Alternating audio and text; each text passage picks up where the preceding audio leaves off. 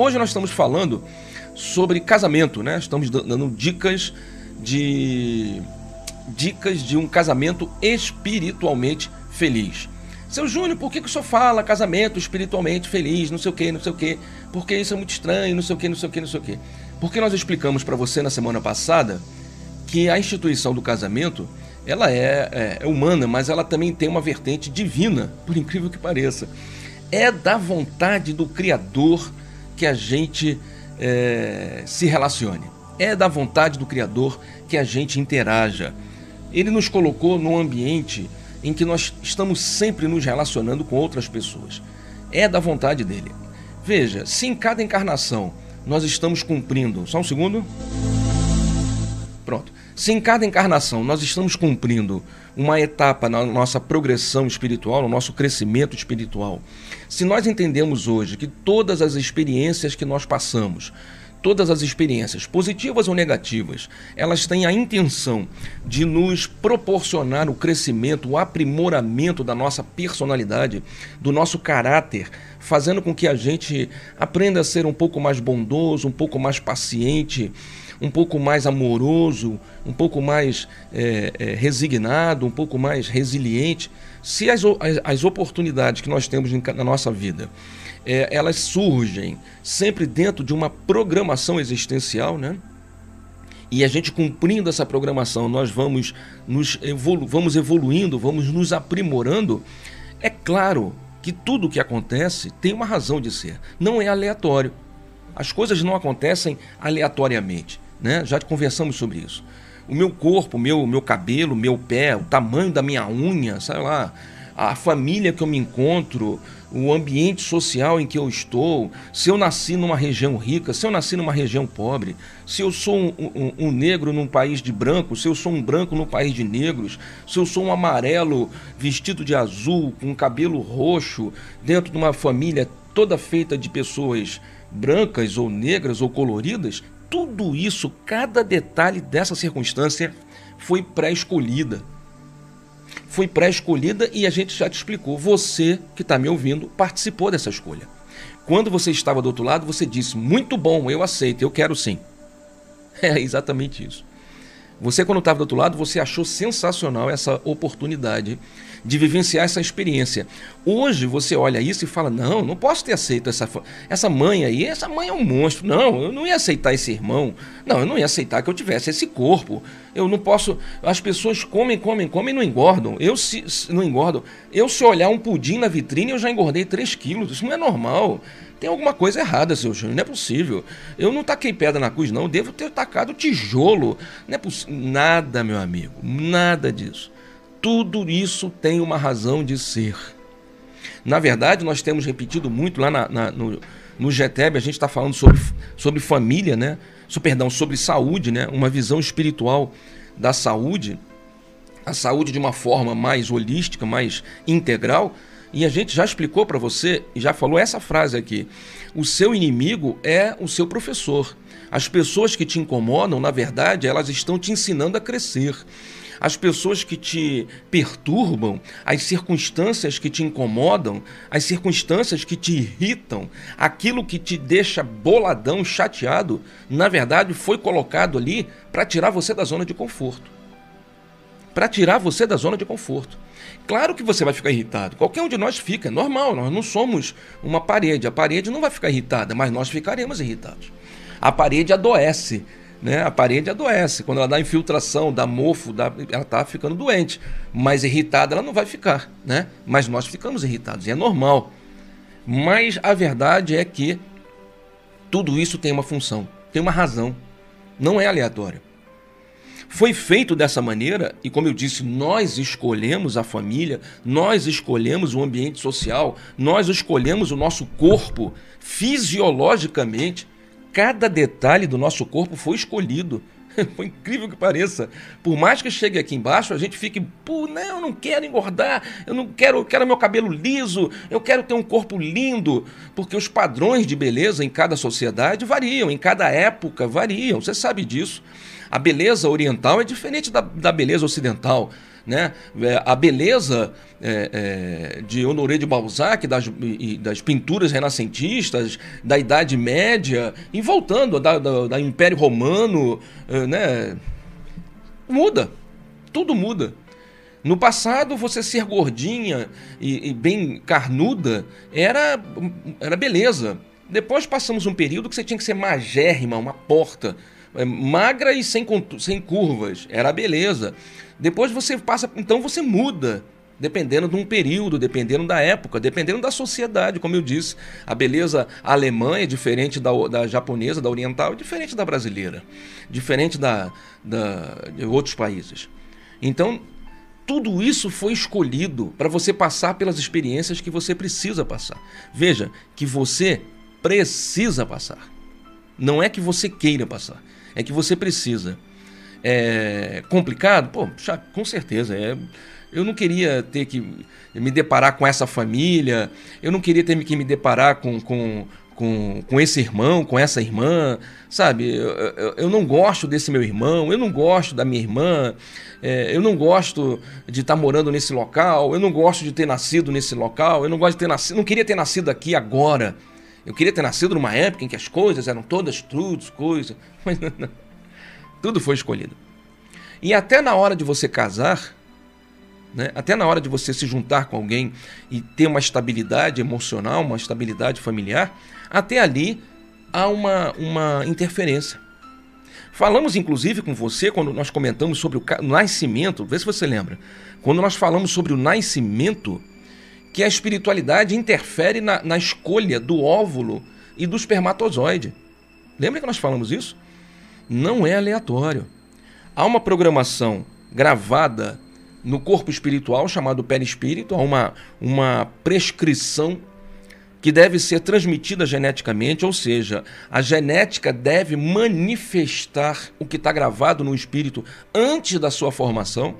Então eles já sabem quais os espermatozoides que, em combinação com aquele óvulo daquele mês, poderá é, é, gerar aquela carga ou aquela outra carga genética entre os genes é, dominantes e os recessivos, quais irão despontar, irão ap se apresentar nessa existência. Se eles chegam a esse ponto de detalhamento, para que você passe por, pelas circunstâncias que precisa passar, por que nós acharíamos que escolher uma companheira ou um companheiro seria diferente?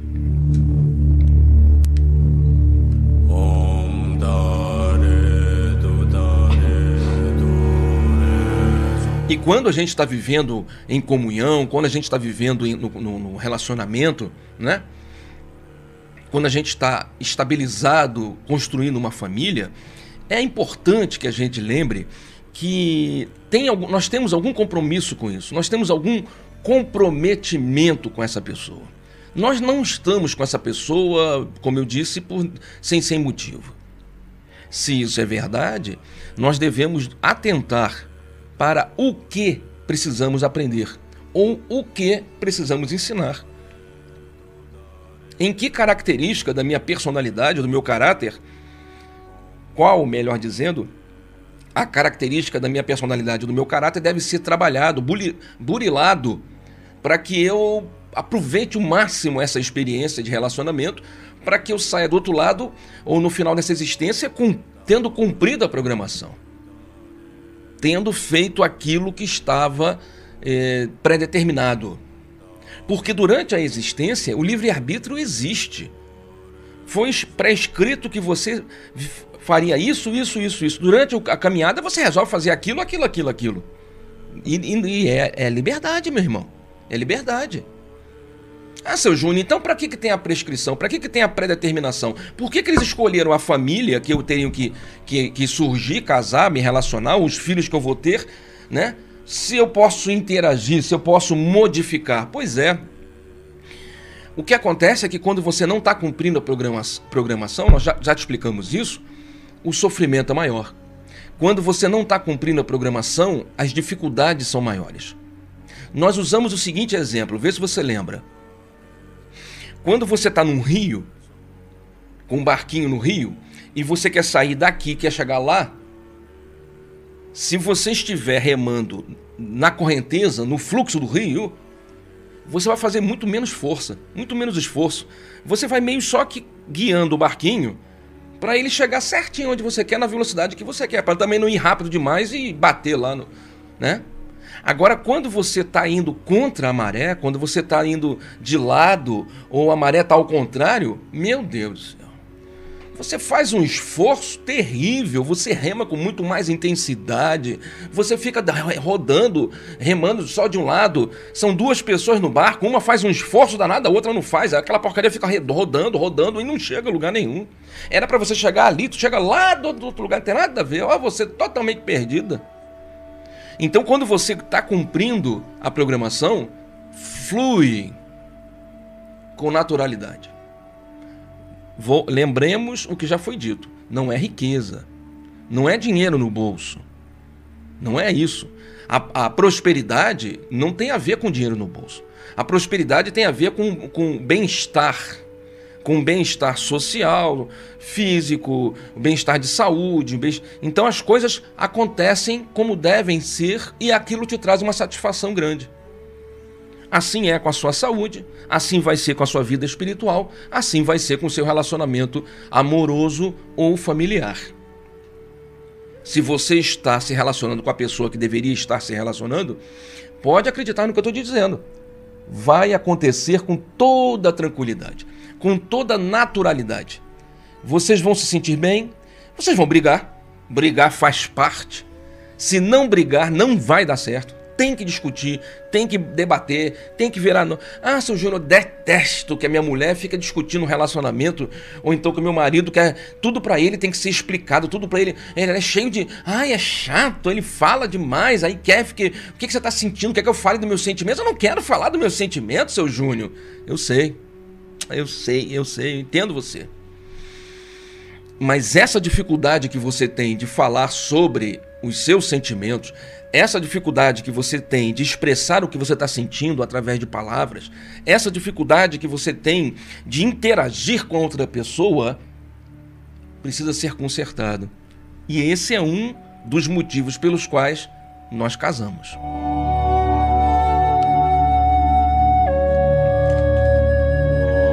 Imagine você que, que existam. Tem, você tem um anjo da guarda você tem três, quatro guias que são amigos espirituais que vão contigo nas religiões que você escolher. Pessoas do mundo espiritual que estão se aproximando de você para tentar te ajudar. Algumas outras querem te perturbar, mas a maioria quer te ajudar. E aí você, sei lá por que cargas d'água, né? Não quer falar com eles. Não quer se relacionar com eles. Não quer interagir com eles simplesmente não quer. E eles estão preocupados, tentando te ajudar saber, e você não fala com seus guias. Se você não consegue se relacionar com os, com os vivos, como é que você vai se relacionar com os mortos? Se você não consegue se relacionar com seu marido, com a sua esposa, com seu filho, com a sua mãe ou com seu pai, como é que você quer se relacionar com Deus?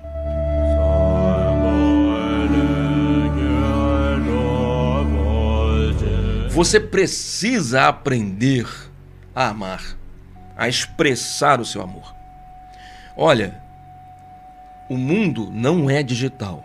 A vida não é digital. E se Deus nos permitir, nunca será. A vida é analógica, é física. Os sentimentos estão no, na realidade abstrata, não é isso? Os sentimentos estão no mundo do abstratismo, totalmente subjetivo estão na sua mente. Você aprendeu isso. Os sentimentos não estão no coração, estão na sua mente. Não é nem no cérebro. O cérebro é só a máquina utilizada pela sua mente para se relacionar nessa realidade que nós nos encontramos. Os sentimentos estão na sua mente, ou seja, no, na, na, mente do espírito. É o próprio espírito que, que sente. Então está totalmente fora da realidade material. Só que você vive no mundo material. Você vive no mundo cercado de cães, gatos, crianças, seres humanos, adultos, velhos. Você está num mundo em que você precisa pagar a conta de luz, você tem que pagar o aluguel, você tem que pagar a internet, você tem que botar crédito no celular, você tem que pagar para comer, você tem que comer. É ou não é? Então você vive uma realidade material. Por mais que a gente se permita, às vezes, flertar com o subjetivo, com, com pensamentos, devaneios, a realidade é física, é analógica. E a gente tem que entender isso, senão vai entrar em depressão. Vai ter crise depressiva, vai ficar angustiado. Porque há uma dicotomia, há uma diferença, um abismo entre as duas realidades. A realidade mental, onde tudo é maravilhoso, rápido e ágil, e a realidade física, onde tudo é lento, sofrido, angustiante. E a gente não pode perder isso de perspectiva. Então, o que, que a gente ensina você aqui? Que a gente vem falando nos programas. Precisamos materializar o nosso amor. Precisamos trazer o amor dessa realidade abstrata para uma realidade física, objetiva é um sentimento. O ódio, a raiva, assim como o amor e todos os outros sentimentos, estão todos eles fora da matéria. Mas como nós vivemos uma realidade material, você precisa materializar o seu amor.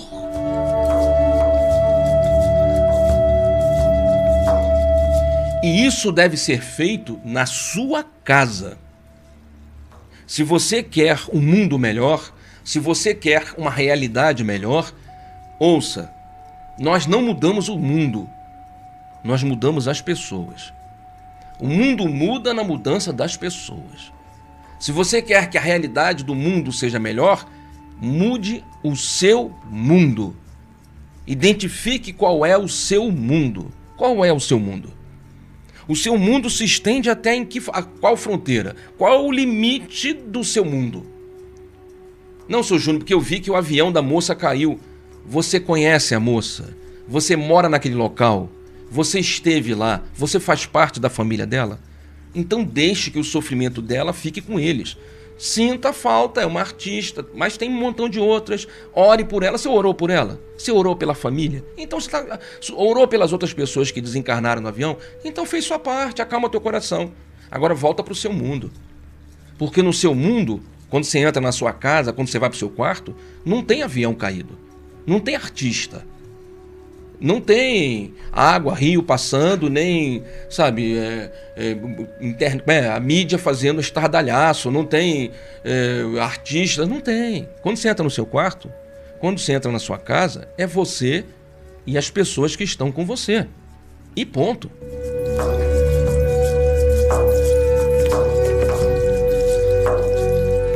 Quando faltar comida, aquilo lá não vai te dar.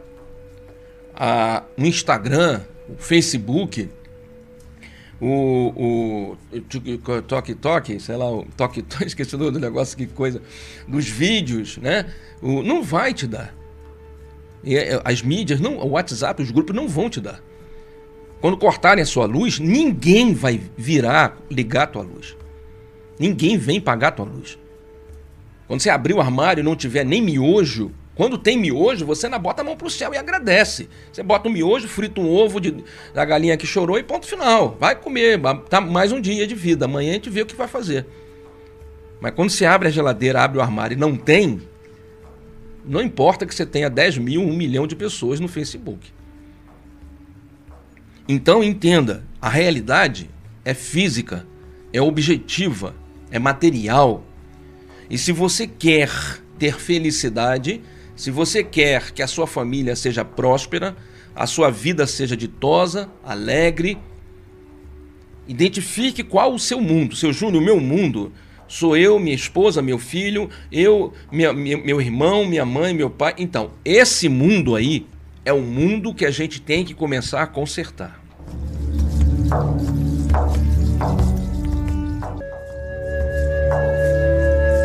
Antes de Antes da gente querer consertar o mundo lá fora, nós temos que consertar o mundo aqui dentro.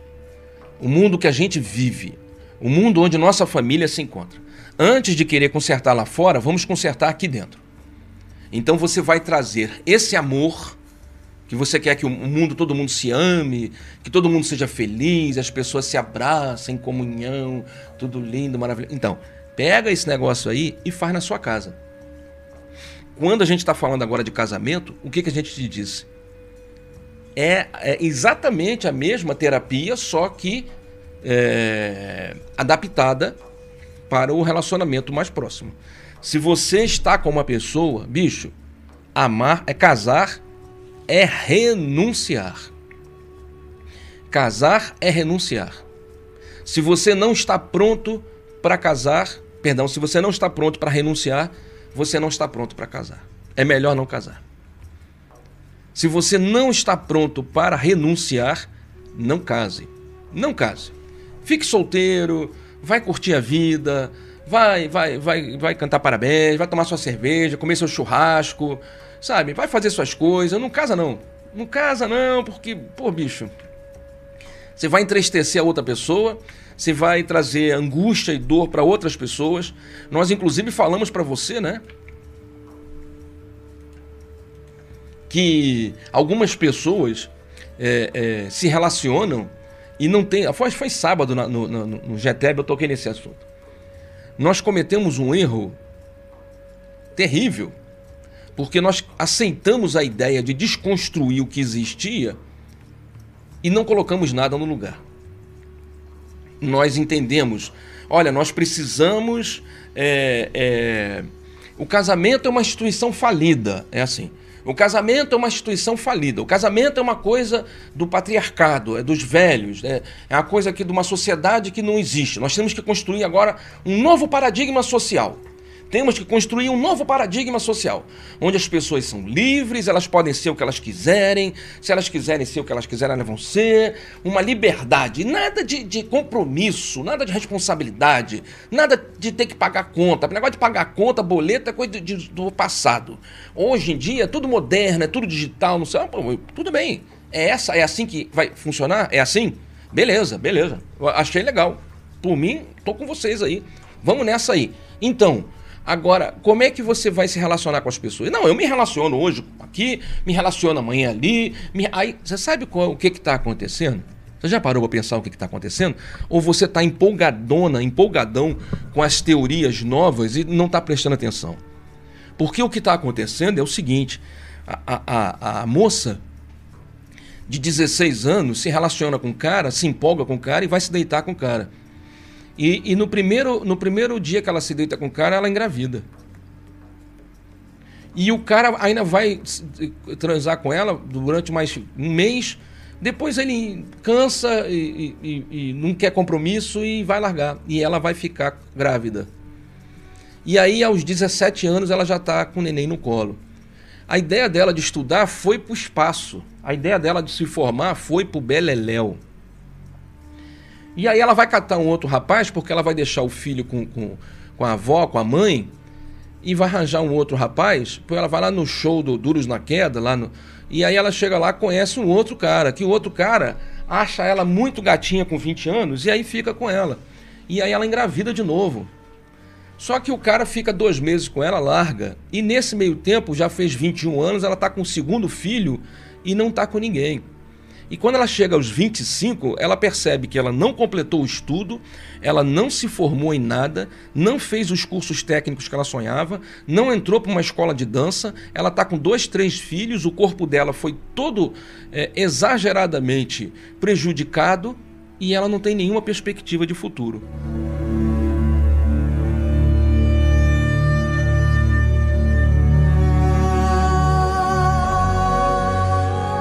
Se ela tinha um sonho de ser alguma coisa, o sonho foi para o espaço.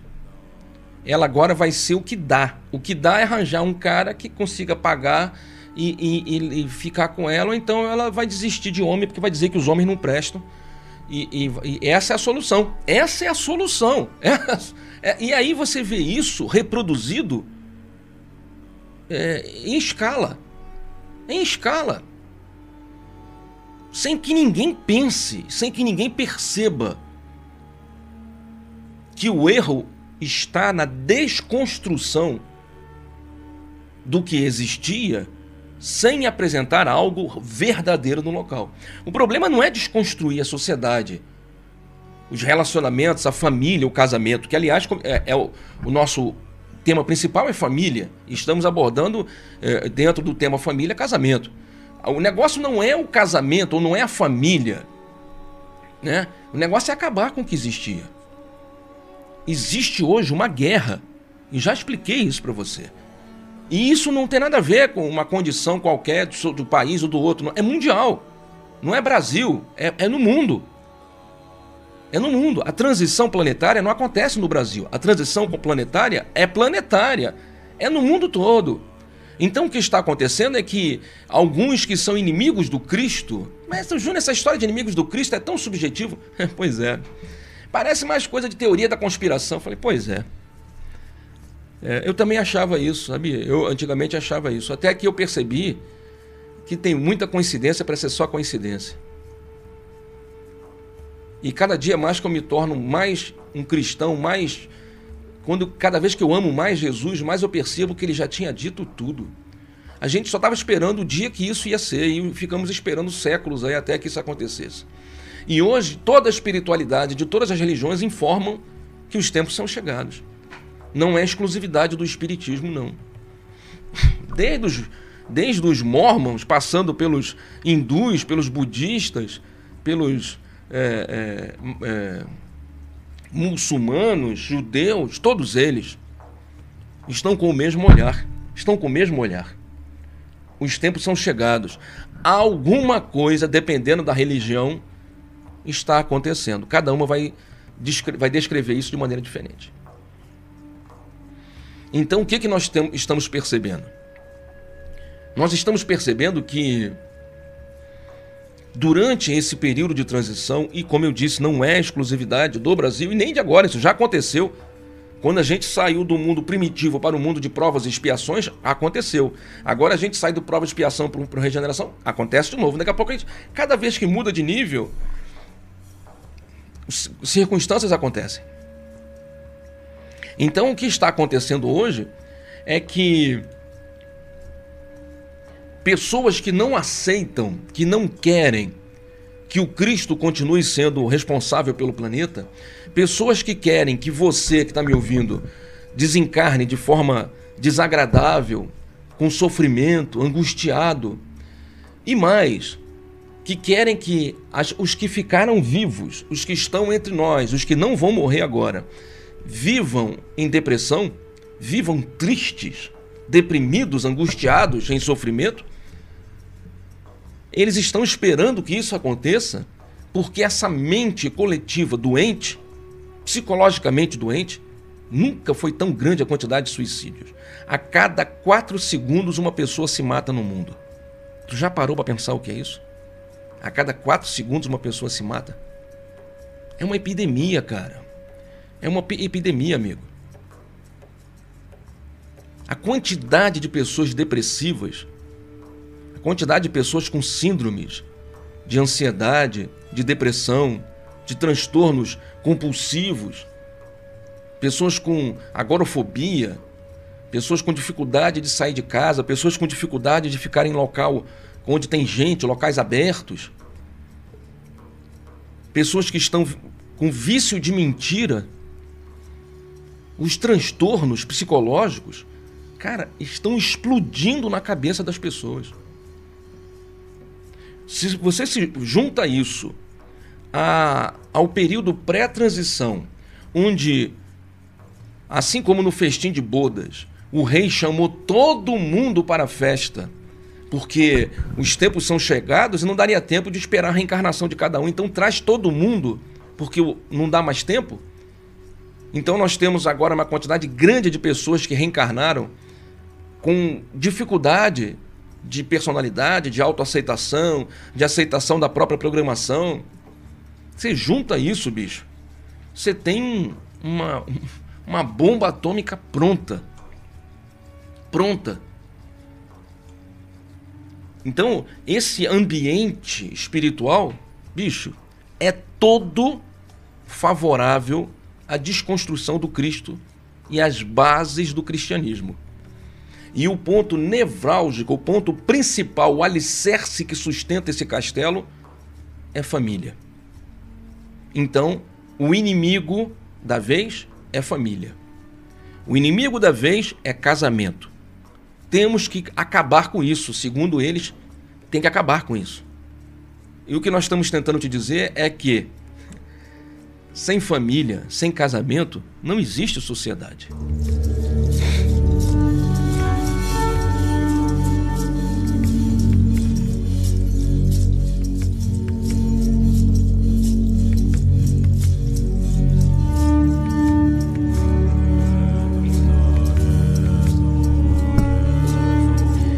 Por isso que nós te dizemos, meu amigo, nós precisamos aprender a amar. A amar as pessoas que estão conosco. Precisamos então materializar o amor. Seu Júnior, como é que eu materializo o amor? Com atitudes, com palavras, com gestos, com pensamentos de amor. Então, no seu relacionamento mais íntimo, Lembre-se, a pessoa que está com você, ela está com você porque os dois precisam crescer. Vamos fazer isso juntos, nos amando. Não importa o que acontecer, nós vamos nos manter juntos e nos amando. Quando, a gente, quando eu falei há um minuto atrás sobre o relacionamento, é, sobre essas ideias né, de acabar com o casamento, não vamos ficar junto, olha o que, que fizeram Falei sábado na, na, no GTEB. Nós tínhamos antes um, um passo a passo, como se fosse um test drive. Você namorava uma pessoa durante um tempo, vê se não era assim. Você namorava uma pessoa durante um tempo. Depois de um tempo você ficava noivo. E aí, no noivo, você já sentia se o cara estava afim, se a menina estava afim mesmo, porque você estava fazendo planos para casar e as, a coisa ficava séria, compromisso já existia, e depois de noivado, casava. Quando casava, não é dizer que vai dar certo. Não é dizer que vai dar certo. Ah, todo casamento antigamente era bom. Não, dava errado do mesmo jeito. Então o que, que mudou? O que mudou é que você não tinha um monte de gente com marcas, com o corpo e o espírito todo marcado por tragédias. Como você não tinha um, um, uma enorme quantidade de jovens grávidas, e não só com um, com dois, com três, e com problemas sexuais, com doenças sexuais. O que você não tinha era tanto desamor, mágoa, ressentimento, ódio. O que você não tinha era, fru, a, a, a, era frivolidade nos relacionamentos. O relacionamento tinha uma importância, tinha uma relevância. Então você não trocava de marido ou de namorado ou de namorada da noite para o dia. Você não saía por aí arranjando um, um, um, não. Você sabia que ali você queria uma estabilidade emocional. Não é procurar o um príncipe encantado, porque não existe. Todo mundo casa com sapo, todo mundo se casa com uma rã. Que vai virar um, um príncipe ou vai virar uma princesa se nós fizermos por onde. Mas todo mundo vai casar com sapo. Sapo, perereca e rã. É isso. Mas o que acontece é que você tinha uma possibilidade de chegar aos 30, aos 40 com dignidade. Em uma condição ainda de tentar. Hoje você encontra pessoas com 25 anos que estão querendo se matar porque dos 15 aos 25 elas viveram todas as experiências trágicas da vida, experimentaram tudo o que queriam experimentar e chegam aos 25 esgotadas, totalmente subvertidas.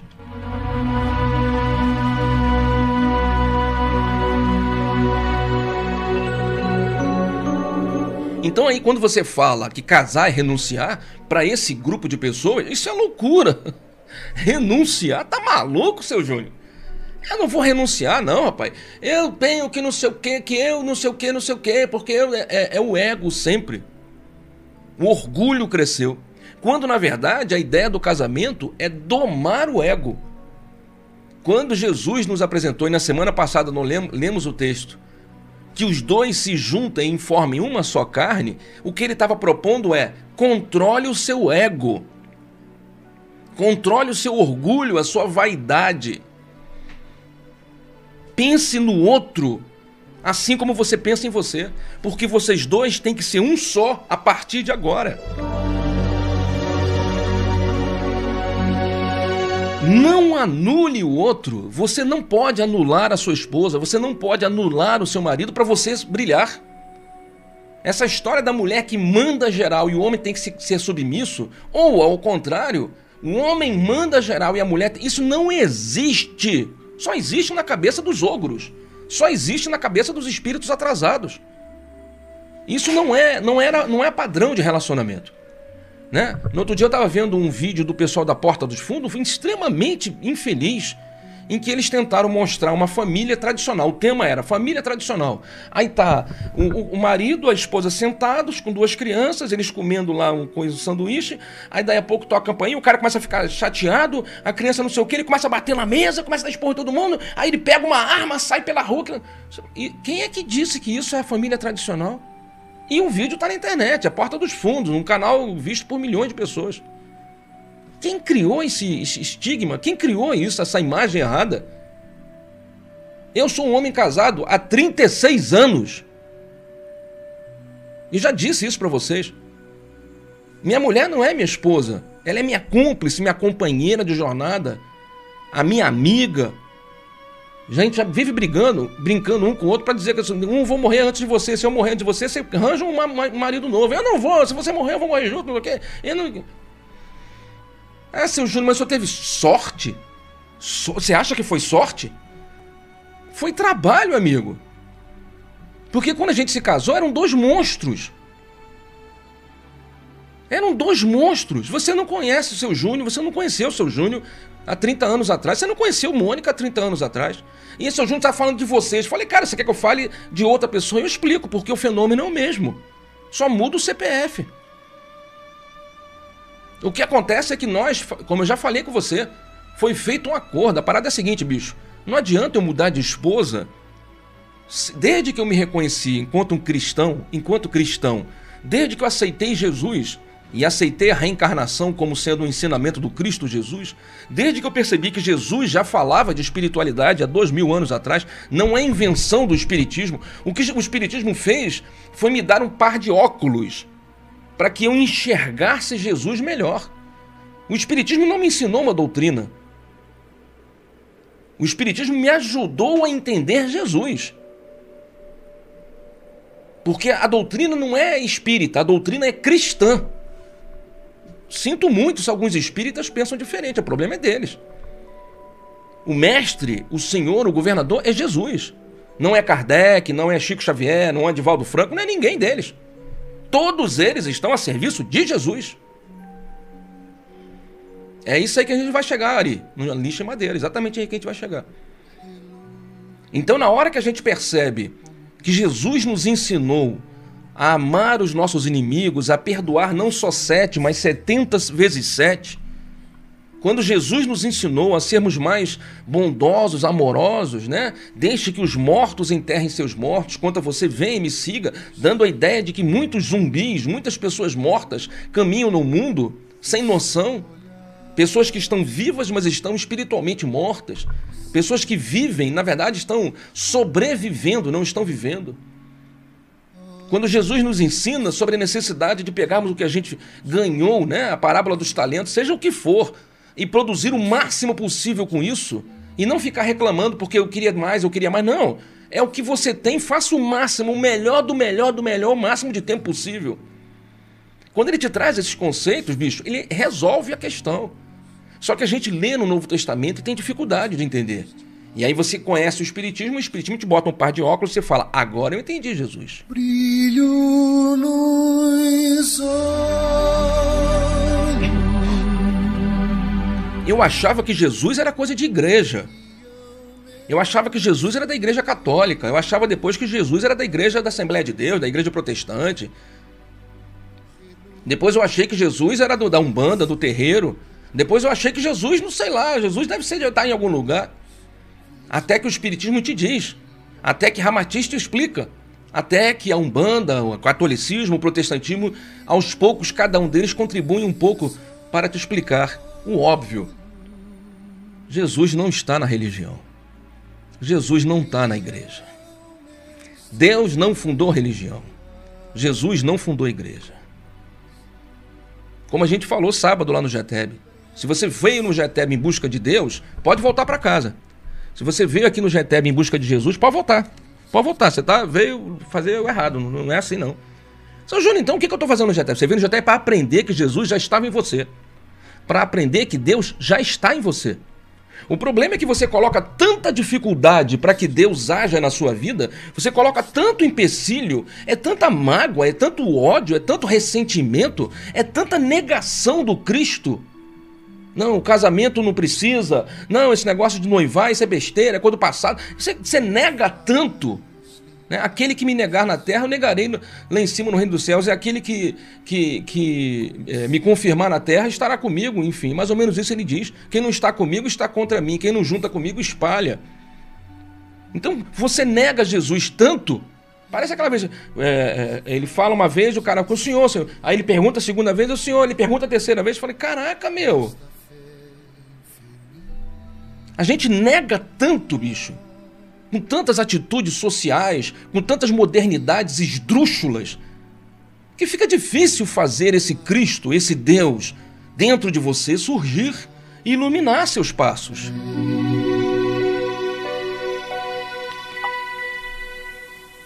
Brilho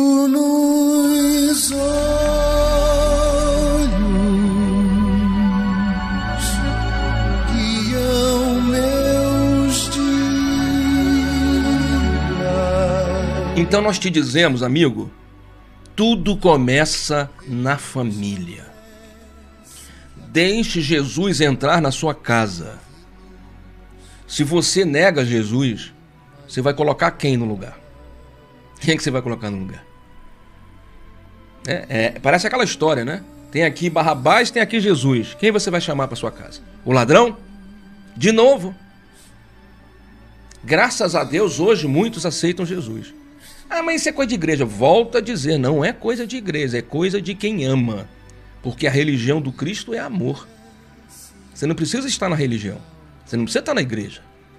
Já disse isso. Quando você vai ao GTEB, quando você ouve esse programa, é para você entender isso que eu estou te falando. É para você enxergar isso aí. Para lembrar. Não é nem para te ensinar, é para você lembrar que ele está em você, está na sua casa, está no seu quarto, ele conversa com você o tempo todo, ele fala com você o tempo todo, só que você renega. Você prefere dar a voz, dar, dar o ouvido para outras pessoas. Então, no seu relacionamento, a base da família, no seu relacionamento, a base da família é o casamento. E casar, como te ensinamos semana passada, é renunciar. E não são duas pessoas perfeitas. Não são. Você não vai casar com uma pessoa perfeita. Não existe pessoa perfeita no planeta. Não existe. Tira isso da sua cabeça. É porque eu não gosto, seu Júnior. Porque essa pessoa tem defeitos. Porque todo mundo tá def... tem defeito. Todo mundo tá lascado no planeta. Não tem um que sobre. Todo mundo ferrado. O único que pisou aqui que era perfeito e por isso é nosso exemplo, foi Jesus. Se você tirar Jesus, você vai botar quem? Vai buscar Buda? Buda levou mais de 30 anos para dizer o que Jesus disse em três. Você vai buscar Buda? Busca Buda, ué. É um direito. Se eu juro, o senhor critica o budismo. Você já estudou o budismo? Já leu sobre Buda? Já leu? Já aprendeu sobre Jesus? Então eu não preciso te dizer mais nada. Porque as doutrinas são iguais. A diferença é que Buda botou nove passos para o Buda. Buda criou. Na verdade, Buda não, né? Seus discípulos, como aconteceu com Jesus, né? Como Sócrates, também nunca escreveu nada, foi Platão que escreveu. Os discípulos escrevem sobre o mestre, é sempre assim, né? Então, os discípulos de Buda escreveram sobre os ensinamentos de Buda, Siddhartha. Aí tu percebe que ele levou 30 anos para ensinar o desapego e o amor. Jesus levou três para exemplificar isso. Tudo bem, não estou dizendo para você não fazer, não. Só estou dizendo que é uma questão de lógica, de racionalidade. Vai conhecer Alá? Pode conhecer Alá. Você sabia que entre os muçulmanos Jesus é um grande mestre? Sabia que entre os muçulmanos Jesus é um grande profeta? Eles estudam sobre Jesus, sabia disso? Os muçulmanos, o Islã, estudam sobre Jesus. Está no Alcorão. Eles não renegam Jesus. Não é anticristão, não. Você quer saber mais? Vai estudar no GTEB, cara. A gente tem uma matéria na escola de média, na escola dominical, só para falar sobre a formação das religiões. Eu não sou formado em teologia, não. É autodidatismo mesmo. A gente procura, as informações estão, estão todas aí, cara. É só você ter interesse de procurar. Você vai entender, cara. Seguir Jesus não é só entre os cristãos, os muçulmanos também seguem Jesus. É impressionante. Vai, vai lá, ué, faz. Talvez os únicos que não gostem muito de Jesus sejam os judeus, mas não é, não é que não gostem, é que eles se apegam ao Pentateuco, os cinco primeiros livros, né? E Jesus não está no Velho Testamento. Você não entendeu o que eu estou falando? Eu explico. A Bíblia é dividida em duas partes. Você não sabia? Então fique sabendo. Uma primeira parte que tem dois terços, ou seja, quase 70% não tem Jesus. Então, quando você vê uma Bíblia, não pense que ela é de Jesus. Entenda, 70% dela nem fala de Jesus, é o Velho Testamento que é o que o pessoal usa.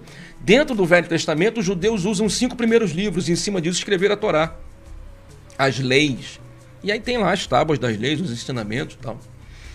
Os protestantes usam o Velho Testamento.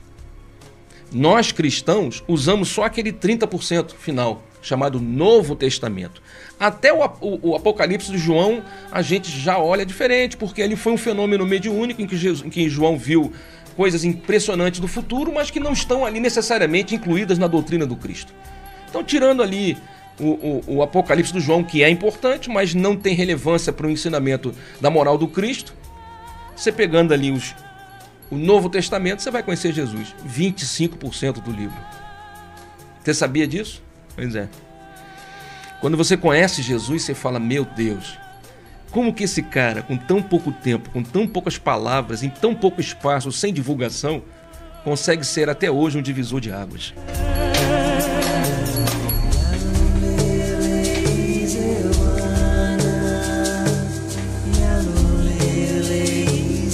Amém? Quem concorda comigo, dá um saravá, dá um alaruê Exu aí pra gente.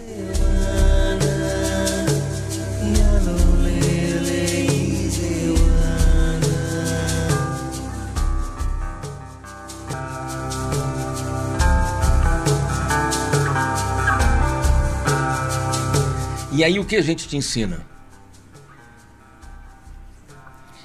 Que se você largar a mala, essa mala que você carrega, que você diz que seu marido é uma mala, você diz que a sua esposa é uma mala, não é isso?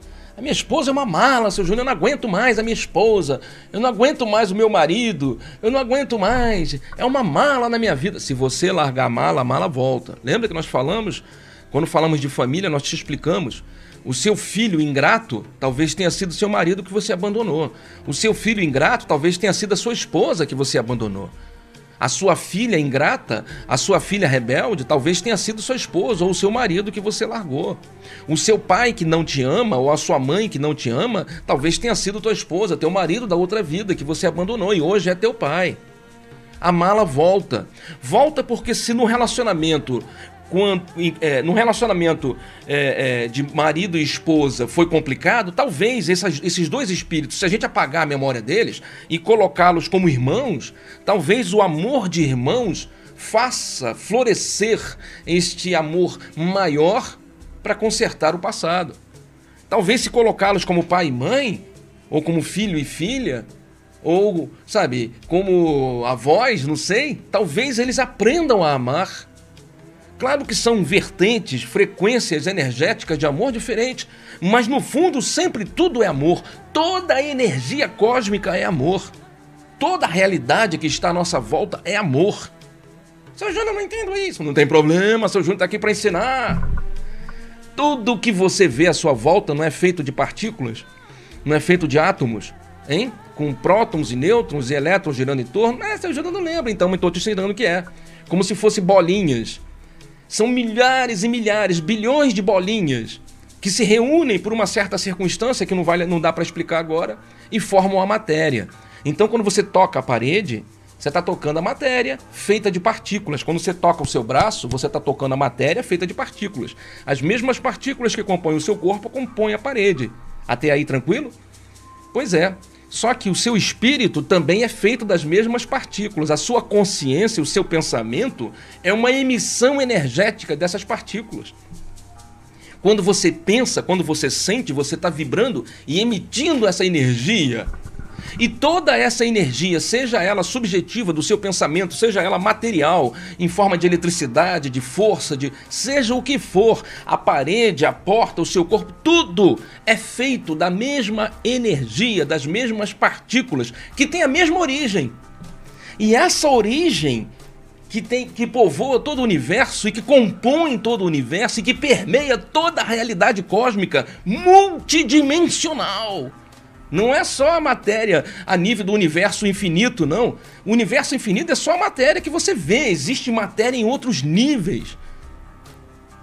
Em várias dimensões. Tudo isso é feito da mesma origem. É o mesmo campo. É a mesma energia cósmica universal que altera sua frequência e cria realidades, pensamentos e vida. E que energia é essa? Que tipo de campo é esse? De onde vem isso? Para nós, no nosso estado evolutivo atual, na nossa capacidade de pensamento, nós interpretamos essa realidade, que é a única realidade que existe, é o campo, é a energia cósmica universal, de onde vem. Isso chama-se amor.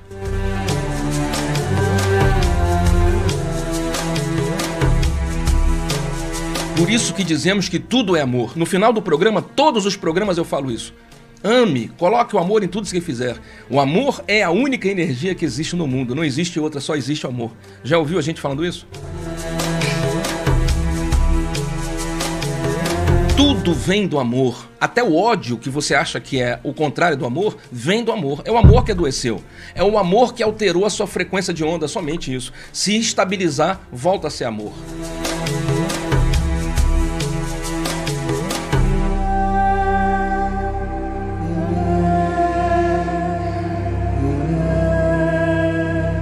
Oi, meu nome é Adma, sou de Santa Cruz e ouço o programa Despertar toda terça-feira. Programa imperdível. Boa noite, meu nome é Eliane Ribeiro, moro em Campo Grande e ouço sempre o programa Despertar. Meu nome é Márcia Borges, eu moro em Santa Cruz e toda terça-feira assisto ao programa Despertar, porque ele é imperdível. Olá, boa noite. Meu nome é Margarete, moro em Sepitiba e estou ligadinha no programa Despertar com Walter Júnior. Meu nome é Mariana, moro em Pedras de Guaratiba e ouço o programa Despertar. Meu nome é Neide, moro em Sepitiba e escuto o programa Despertar.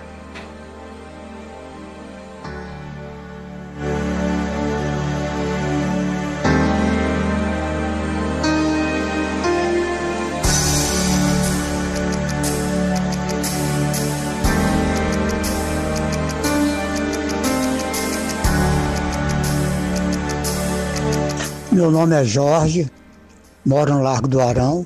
É, aproveito esse momento para expressar o meu sentimento de gratidão que tem por essa emissora, pois foi ouvindo a estilo que, que um dia, por acaso, se é que existe por acaso, descobri as palestras enobecedoras da Estilos.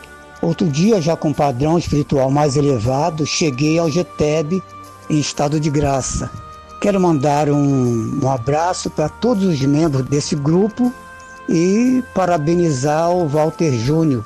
Um abraço, Walter. Valeu, meu irmão. Meu nome é Valdez, Tchau. moro em Sepitiba e também ouço o programa Despertar.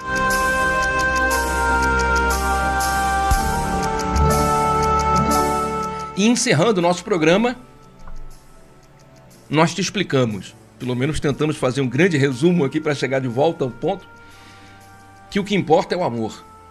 O que importa é você aprender a amar. O que importa é você colocar em prática o amor. O amor é a única realidade que existe.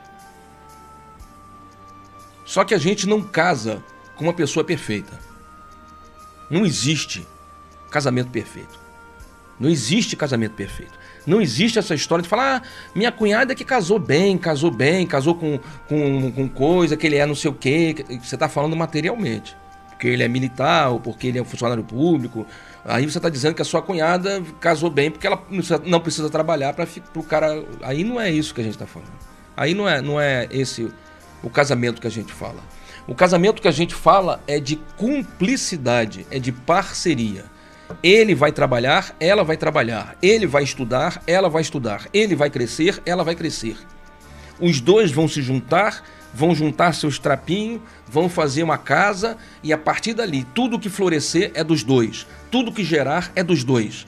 Os dois, então, comprou um carro, os dois compraram. Comprou uma casa, os dois compraram. Comprou um, um tênis, os dois compraram. Mas o tênis é para mim, não me importa. Não me importa. Para você comprar um tênis com seu salário, alguém estava na casa, limpando a casa, cuidando da casa, cozinhando, e foi ela ou foi ele, que às vezes é o marido que ficou. Então não importa. Para você poder ter o seu emprego, alguém te ajudou, alguém lavou sua roupa, alguém passou sua roupa, alguém te manteve inteiro. Ah, seu Júnior, mas a minha mulher também trabalha, ela também tem o dinheiro dela. Não importa, melhor ainda. Se ela trabalha, ela trouxe coisas para dentro de casa e você só pôde comprar alguma coisa porque uma outra pessoa te ajudou financeiramente. Então tudo o que você comprar na hora que os dois são uma só carne é dos dois. Seu Júnior não aceito, então não casa. Fica solteiro porque o seu ego, o seu egoísmo, a sua arrogância, a sua soberba, a sua prepotência demonstra a sua inf infantilidade. Você ainda é um espírito infantil. Você não pode casar.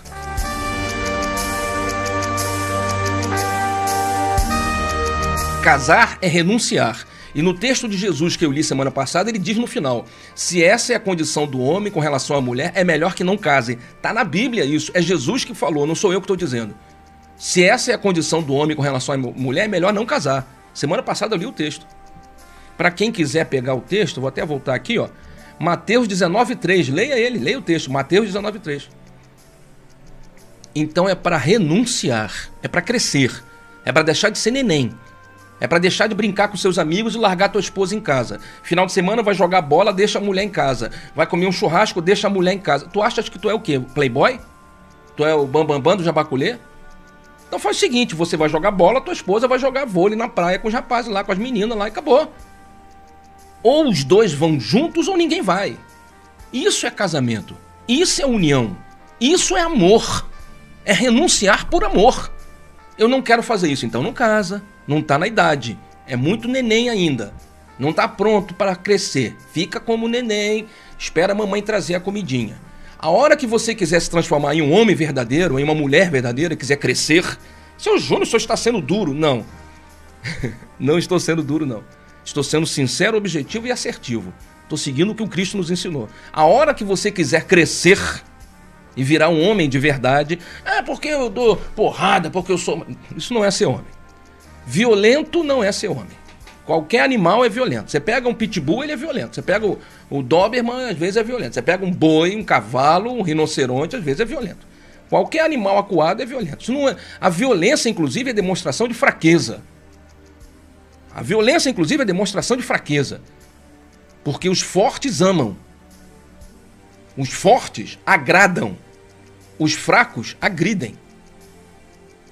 Os fortes agradam, os fracos agridem.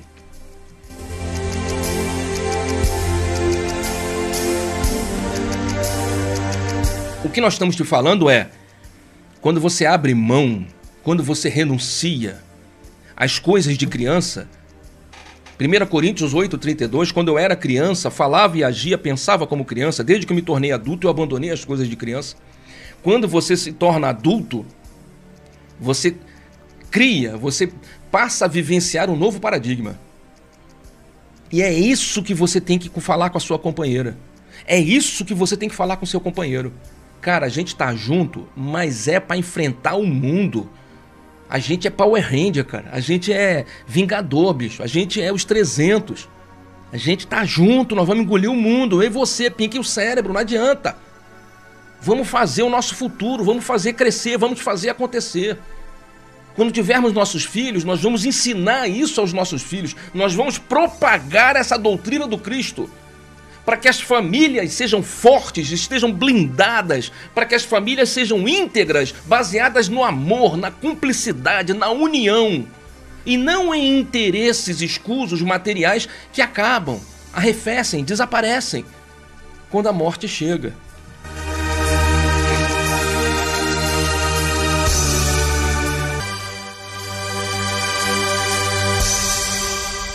Então, falando de casamento, não espere se casar com um príncipe. Nenhum de nós se casa com um príncipe. Ninguém se casa com uma princesa encantada. Isso não existe. Isso é uma alegoria para o que você vai fazer e não para o que você vai encontrar. Nós casamos com seres humanos. Nós casamos com seres humanos que reencarnaram com defeitos.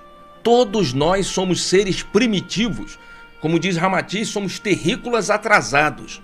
Todos nós somos seres primitivos e atrasados. E aqui embaixo, na boca do inferno da onde a gente está, nesse mundo atrasado e primitivo onde nós nos encontramos, todo mundo é atrasado e primitivo, comedor de carne de vísceras cadavéricas, tentando se enebrear com álcool, com drogas, para fugir à realidade, à dura realidade de crescer a realidade, a necessidade de crescer, de permitir que haja um enterro do velho, a dificuldade de fazer o luto deixando a criança morrer dentro de nós, ela vai viver sempre. Ela só morre exteriormente. As práticas, talvez, mas a, juveni... a, a, a juventude estará sempre até a velhice permitindo o velho homem, a velha mulher morrer. Isso é sofrimento. E para fugir disso, a gente foge, se perde entre as sombras do mundo, bebendo, fumando, cheirando, usando droga, maconha, tentando evitar o inevitável: crescer, amadurecer, pagar as contas, se tornar um adulto responsável transformar o mundo. Você não transforma o mundo fugindo dele. Você não transforma o mundo fugindo da rotina. Você não transforma o mundo é, sem trabalhar, fugindo do trabalho, fugindo do estudo. Você não transforma. Isso é egoísmo, isso é infantilidade. Se você quer transformar o mundo, cresça, estude, trabalhe, construa sua família e transforme o seu mundo, como eu disse. Reconheça qual é o seu mundo, aonde é o limite do seu mundo. Então mude o seu mundo para que todos que estejam no seu mundo sejam pessoas prósperas, sejam pessoas felizes, sejam pessoas saudáveis. E a partir do seu mundo, da sua realidade, propague isso, espalhe isso, fale disso. Dentro disso, você casa com pessoas complicadas. Nós somos porcos espinhos. Nós somos pessoas toscas. Nós temos momentos de angelitude, mas normalmente nós somos dois demônios. É um marido e a esposa, são dois capetas, é um demônio e um capeta tentando se casar. Só que Deus, bicho, Deus é um cara sinistro, sabia? Às vezes eu fico pensando, cara, Deus é um cara sinistro, cara. Porque olha que sacada sensacional.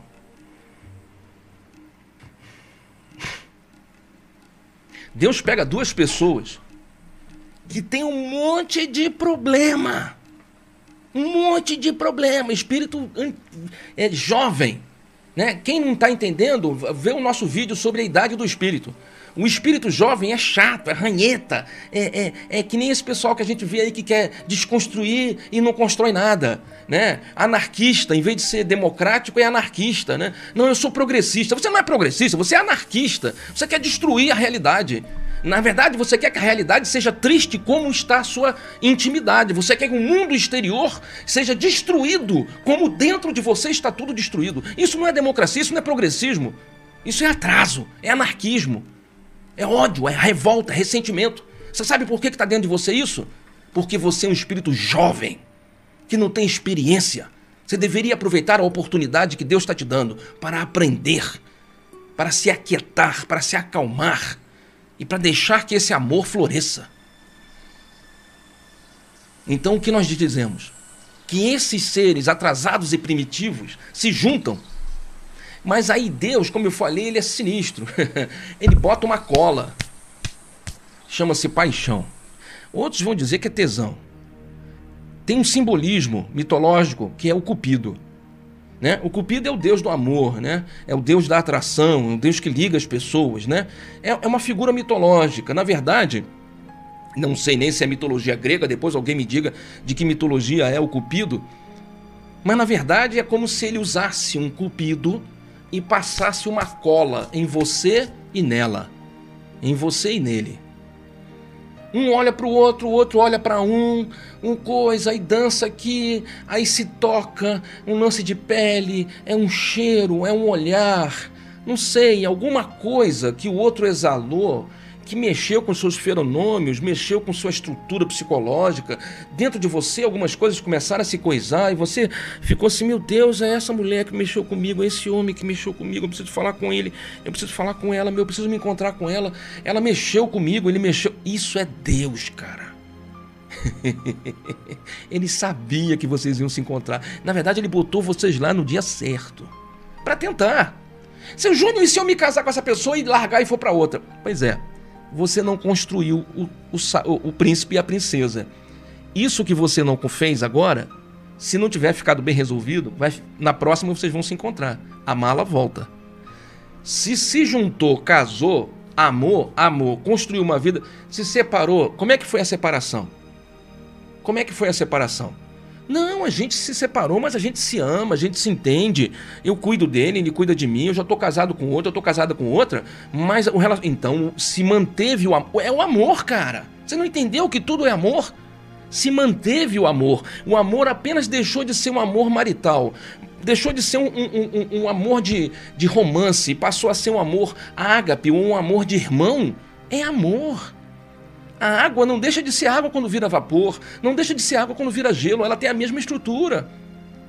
Só modificou, só morfou. Igual o Power Ranger, morfou.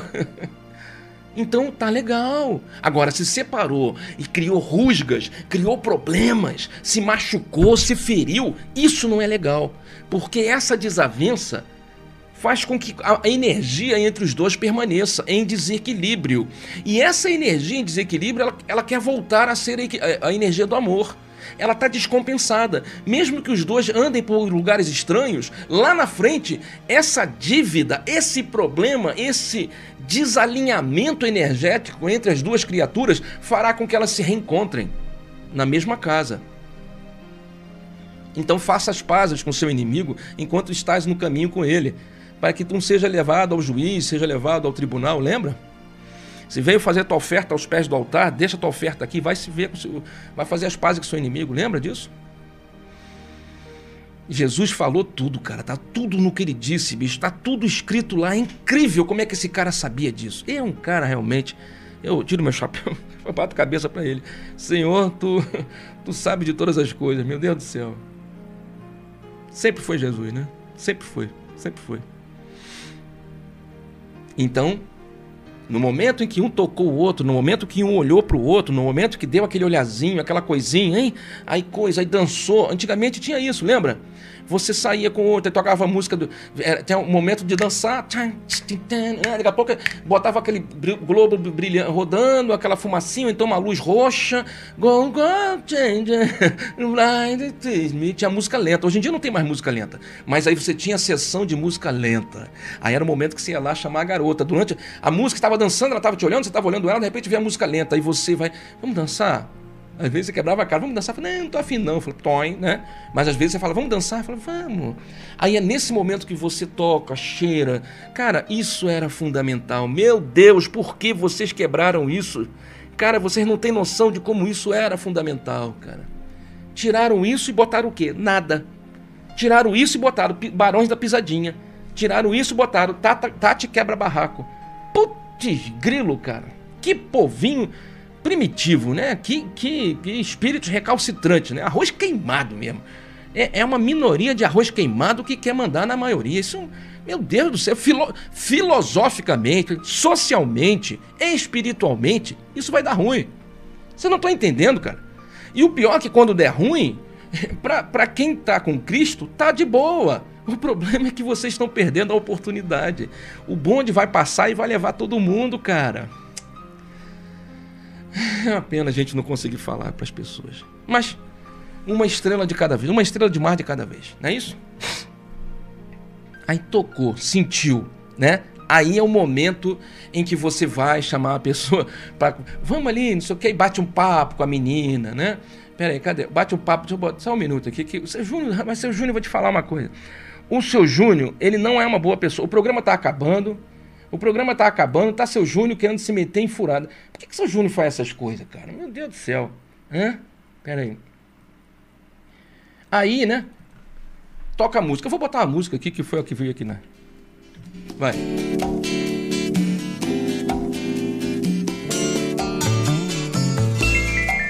Vamos dançar? Ah, não sei. Vamos dançar. Vamos só dançar só. Vamos conversar. Meu bem, você me dá água na boca. Aí você vai dançar. Aí você fica junto. E aí você namora. Aí você namora, namora, namora. Teve, tinha uma música antigamente, né? É, Beijo na boca é coisa do passado. A moda agora é namorar deitado, na época do funk, né? Do, do funk melody. A moda agora é namorar deitado. Que furada que fizeram. Namora, beija, abraça. Vai ver a menina dez vezes, vai em dias diferentes, vai conversar com ela várias vezes, conversa com ele em momentos diferentes, sai, vai para um cinema, vai para um sorvete, come numa pizza, vai comer um, num restaurante. Tudo isso é o quê? É para você saber se aquela pessoa tem afinidade. É para saber se aquela pessoa, sabe, casa, se o cupido não errou.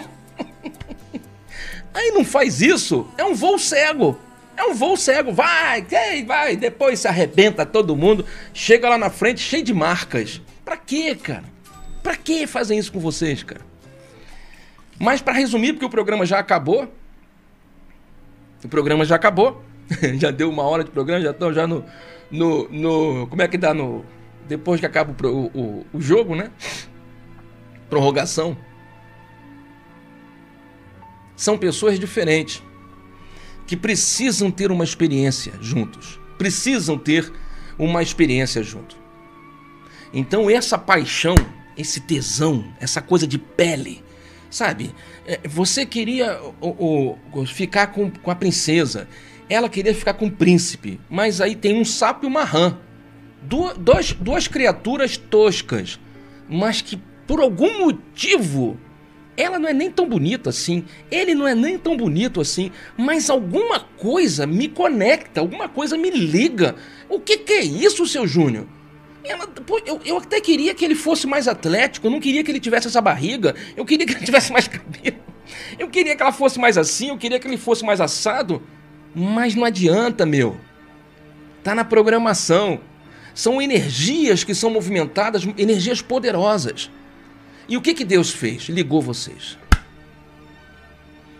Só que nesse momento, não nos esqueçamos que são duas pessoas diferentes. Você sabe o que é aquela madeira maçaranduba? Guajará é usado para fazer meia consuelo, para fazer estrutura de telhado às vezes, para fazer coluna nas, na, na varanda. Aquela madeira grossa ela, quando não está aparelhada, aparelhada que eles chamam é daquela lixada, daquela alisada, né? Quando ela não está aparelhada, ela é cheia de farpa. É como se tivesse cortado na árvore. Em cada farpa, tu passa o dedo, fura tua mão, machuca tua mão. É você. É aquela madeira rústica, grossa.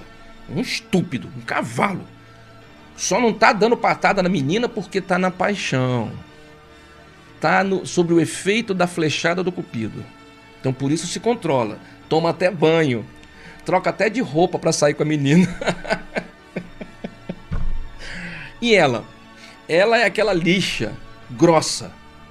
Sabe, tem a lixinha fina de, de ferro, tem aquela lixinha mais grossa, tem aquela que parece que tem umas pedras coladas, sabe? Se você passasse a lixa no teu rosto, arranhava. De tão grossa que é. Estúpida. Menina que essa menina, como é que pode ser tão pequenininha e ter tanta palavra dentro dessa boca? Meu Deus do céu. E manda muito, e grita muito, a voz gasguita, meu Deus, me irrita. Pois é. Só que a paixão cega. A paixão é Deus fazendo a sua obra acontecer. E o que ele faz? Ele pega essa lixa grossa, áspera, insuportável para muitos, e essa madeira violenta, estúpida, desagradável para todo mundo, e junta os dois. E começa a atritar começa a esfregar. Por isso que eu digo, digo tem que ter briga. Se não tiver briga, não, não se transforma em amor. O amor vem da discussão, o amor vem do desentendimento. Cada briga do casal é menos um motivo para brigar. Cada desentendimento é menos um desentendimento. Se são dez Pense dessa maneira. Nós brigamos por 10 motivos. São 10 motivos. Cada um tem seus 10 motivos de brigar. Vamos assim dizer. Cada um tem seus 10 motivos para brigar. São sempre 10 motivos. Se em cada briga você conserta, se em cada briga é menos um, já são nove. E se a gente briga, se desentende e conserta, são oito. E se você briga, se desentende, daqui a quatro, cinco anos são seis. E daqui a pouco, a dez anos, são quatro. E daqui a pouco não tem mais motivo para brigar.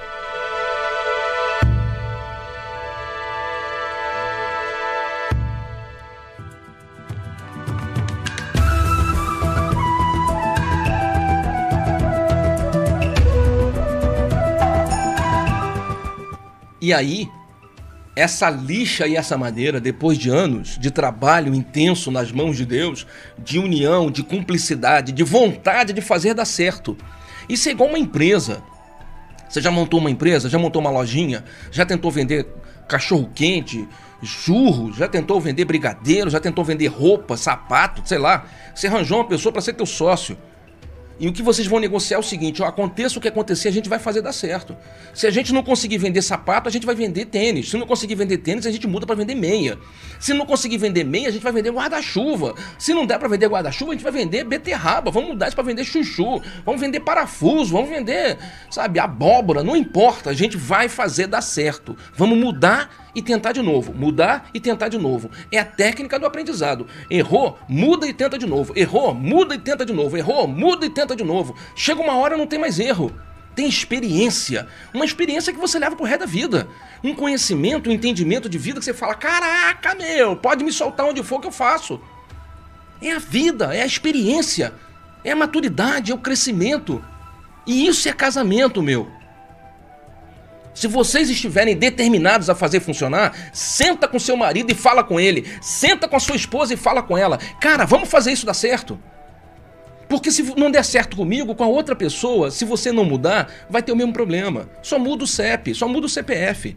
Os problemas são os mesmos, porque eu continuo sendo o mesmo, porque a outra pessoa continua sendo a mesma.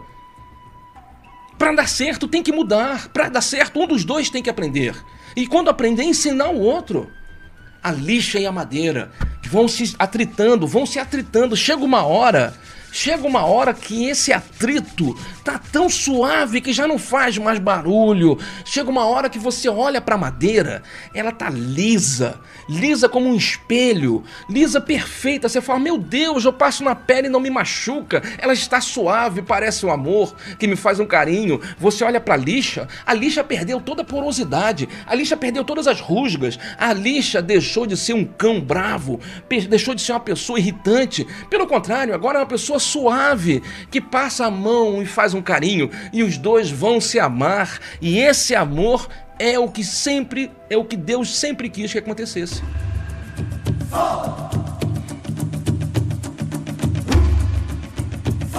Desde o início foi para isso. Resolver um problema. Vocês tinham um problema.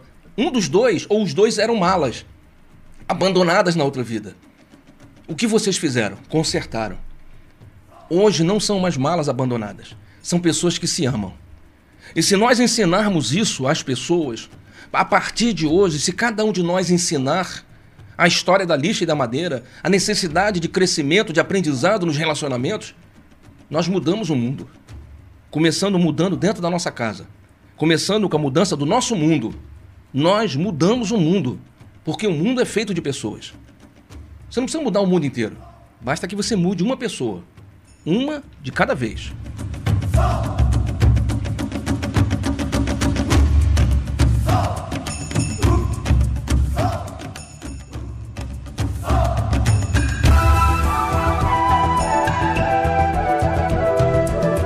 Lembre-se, a lixa e a madeira, pessoas diferentes, mas que têm um profundo sentimento de atração, uma paixão, um tesão, uma vontade de ficar juntos se nós formos além disso, se nós não deixarmos isso morrer ali, e na hora das primeiras brigas a gente egoisticamente, arrogantemente, soberbamente desistir logo, né? E ficar tentando procurar as pessoas certas para cada um ter uma peça de quebra-cabeça. Pois é, mas elas não vêm prontas.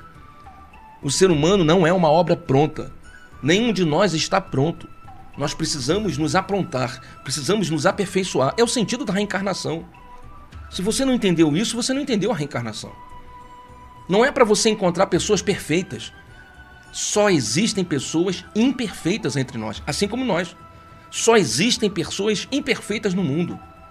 O que nós temos que fazer é amar as pessoas imperfeitas, ajudar as pessoas imperfeitas, nos transformar em trabalhadores do Cristo, trabalhadores do bem, apóstolos da Boa Nova. Como no Sermão da Montanha, precisamos ouvir o chamado e ir nos transformando lentamente em trabalhadores e disseminadores do, do bem, da Boa Nova, do amor do Cristo. É isso que ele nos convida. E na transição, isso nunca foi tão importante. Dentro desse contexto que eu passei hoje para você, isso nunca fez tanto sentido. Então, que cada um de nós, a partir de hoje, seja um disseminador da ideia da lixa e da madeira.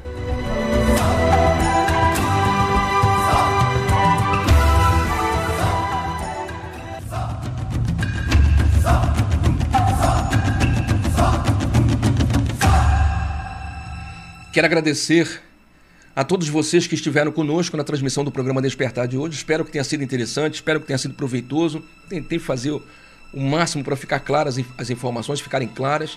Semana que vem a gente encerra essa é, trilogia do casamento para a gente começar a falar sobre pais e filhos, sobre relacionamentos com filhos, com pais difíceis. Vamos bater um papo sobre tudo isso no programa Despertar. Semana que vem Continuamos falando de família, mas aí dando dicas diferentes para você acalmar, aquietar o seu casamento, para você consertar o que está errado e começar a criar o seu filho dentro de um paradigma, dentro de uma perspectiva, dentro de uma realidade diferente. Vivemos novos tempos. A transição já começou. Talvez leve mais 200, 300 anos, mas ela já começou. E nós fazemos parte disso. Somos trabalhadores, somos soldados do Cristo. Não podemos cruzar os braços. Peguemos o talento que ele nos deu e transformemos isso o mais fértil possível, o melhor possível. Vamos encerrar o programa. Obrigado.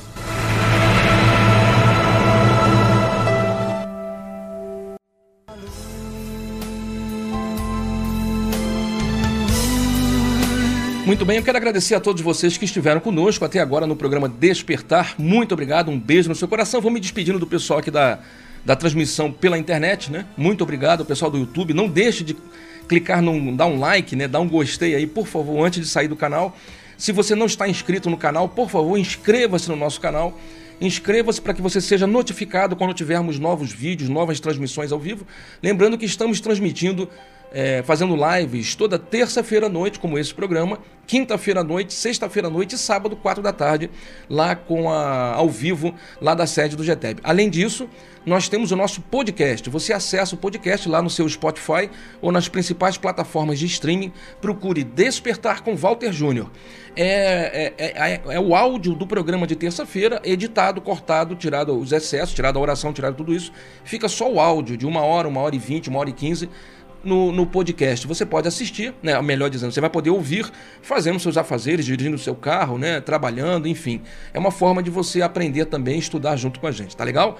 Então, acesse o podcast, inscreva-se, Despertar com Walter Júnior aí nas principais plataforma, plataformas de streaming é, da internet. Mandando um beijo. Para quem não está inscrito, inscreva-se, por favor. Já passamos de 500. Eu estou devendo o, o, sorteio das camisas. ganhamos cinco camisas lindas da minha irmã Grazi. Eu ainda não sorteei, está comigo. Estava esperando fazer as outras cinco, mas vou, vou sortear essas cinco logo que ela mandou. Lembrando também que nosso WhatsApp está à sua disposição. O WhatsApp novo do GTEB é o 97185 7768. 97185 7768 é o WhatsApp novo do GTEB. Você é... você pode tirar qualquer dúvida a qualquer momento. É só você é, mandar sua mensagem que a gente responde, tá legal? Muito obrigado a você que está na internet, um beijo no seu coração e eu vou fazer a oração de encerramento aqui na Rádio Estilos em 97,9, todo dia, o dia todo com você.